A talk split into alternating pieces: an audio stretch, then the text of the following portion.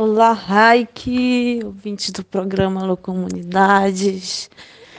Hoje por aqui estamos finalizando o quarto dia é, da COP 28 aqui em Dubai.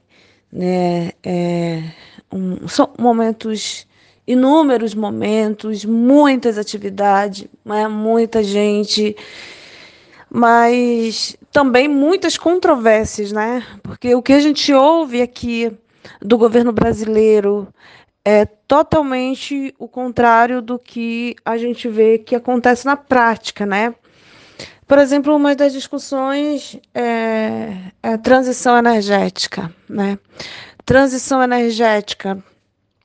E hoje, inclusive, nós estivemos duas, duas mesas, né? Eu estive numa num dos debates que discutia a questão é, de energia limpa, né? E como é que a gente pode discutir essa transição energética, essa energia limpa, né? É, se o governo brasileiro continua ainda discutindo é, a, a, exploração de petróleo no Rio Amazonas, bem como né, é, as hidrelétricas, porque para eles a hidrelétrica é energia limpa, né? Mas no programa do governo ainda está a construção é, da hidrelétrica do Tapajós, né? E isso tem causado muitas discussões, né? É lógico que vamos voltar de novo a esse debate. O governo Lula é um o, o do PT, né? tanto do Lula quanto do Dilma, foram governos que investiram muito com hidrelétricas na Amazônia. E aí, enfim, outras, outros temas que vêm na contramão do que está sendo discutido é sobre é, o governo do estado do Pará, né, o governador Helder Barbalho, que chega aqui é, também como uma liderança é, na uma liderança né, para puxar essas discussões da, da, da, crise climática e trazendo no seu discurso um Pará que não existe.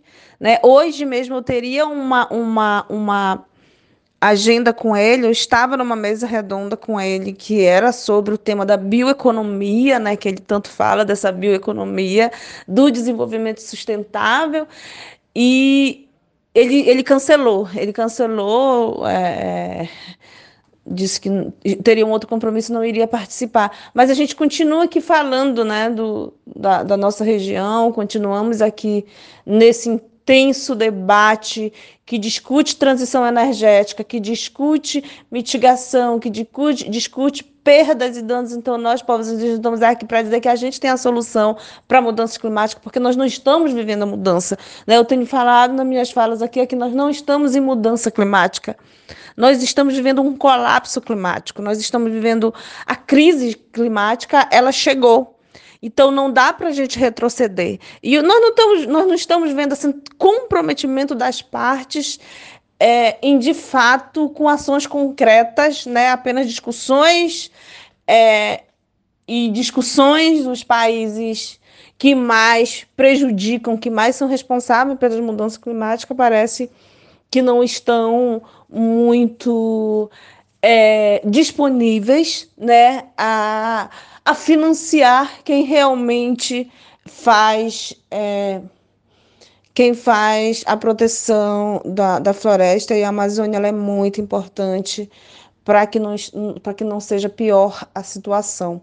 Então, ou a gente e a gente continua cobrando muito, né? Nós não fazemos parte da, da das negociações, mas a gente continua fazendo várias incidências aqui em Dubai e aqui estamos e estaremos, né? Vamos ver como é que vai se dar. A Sônia Guajajara, nossa ministra é, do meio a, do, dos povos indígenas, é quem está liderando a delegação brasileira, né? Na ausência do presidente Lula, que já foi para outras agendas.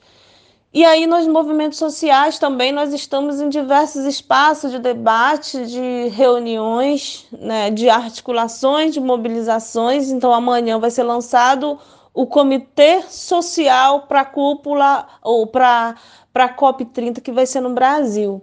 E aí a gente está aí nessa expectativa também, né, ver quais são as organizações que vão fazer parte é, desse comitê que vai organizar a COP no Brasil e a gente já está aqui numa expectativa é, da COP 30, né? A COP do Brasil, a COP da Amazônia.